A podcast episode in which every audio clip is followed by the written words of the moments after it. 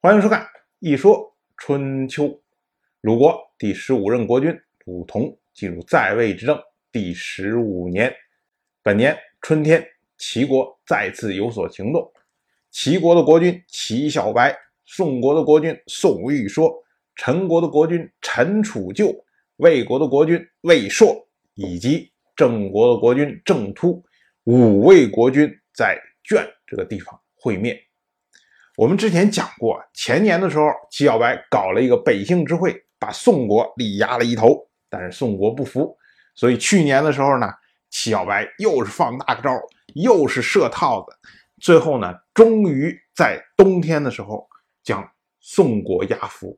当时呢，是由王室派的人牵头，然后呢，齐小白带着宋国以及其他的几个诸侯国，就是在卷这个地方当时会面。宋国屈服了，可是呢，那次会面的时候，毕竟是有王室人在，所以呢，在会上，齐小白不好意思充大半算，说我是老大，我是霸主，这话说不出来，不合适。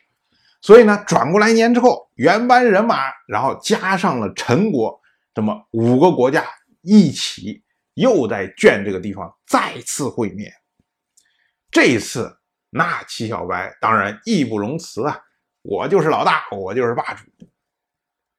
所以这次会面是齐小白称霸的开始。当然，这次会面我们要注意一个小小的细节，就是诸侯的排名。我们看，在排名上面，首先是齐小白，那是因为齐小白是这次会面的盟主，是。牵头人是老大，当然他排在最前面。然后紧接其后的呢是宋玉说，那是因为宋国是公爵国家，爵位高，所以呢排在齐小白之后。最后排着呢是郑突，郑突郑国是属于是伯爵国家，所以呢爵位比较低，排在了最后。可是中间这两个国家，陈国和魏国。都是侯爵国家，这一次呢是陈国排在了魏国前面。可我们要注意啊，以前我们在讲，比如说像最早的时候，四国伐郑、五国伐郑的时候，我们都说宋魏陈蔡，看魏国是排在陈国的前面。为什么呢？因为魏国是姬姓，和天王是一个姓，所以呢，在排名的时候。爵位高的那自然是排在前面，那么爵位相同的时候呢，和天王和王室同姓呢排在前面，这个是尊王室的意思。可是为什么这一次变成了陈国排在了魏国的前面？这个是齐小白的有意安排，因为这个时候啊，齐小白已经开始放眼于整个天下的局势了。我们之前总是在讲宋魏集团、齐郑集团，其实能够拿出来在地区上称霸的，就是三个国家：宋国、郑国和齐国。那宋国这次彻底被齐国打服，变成了齐国小弟了，所以宋国不再是威胁。郑国以前的时候是很强横，可是经过这么多年内耗不断，内耗不断。如今新上任的郑突，这才刚上任没有两年的时间，所以郑国在短时间之内看不到会有什么跑出来跟齐国争霸这回事情。那么齐国潜在的对手在哪儿？这就是南方的楚国，而陈国恰恰是在齐国和楚国之间，所以齐小白特意提高陈国的地位，就是为了拉着。陈国一起去对抗楚国，或者起码陈国可以作为齐国和楚国之间的缓冲地带。但是我们要注意啊，排名这个事情是涉及到脸面的，不能齐小白上来说我成了霸主了，所以我就要提高谁，就要降低谁，这样是不合适的。所以呢，齐小白就找了一个冠冕堂皇的理由。他说：“啊，为什么要把陈国排在前面呢？是因为陈国是三克二王之后啊，所以呢，我们要把它排在前面。什么叫做三克二王？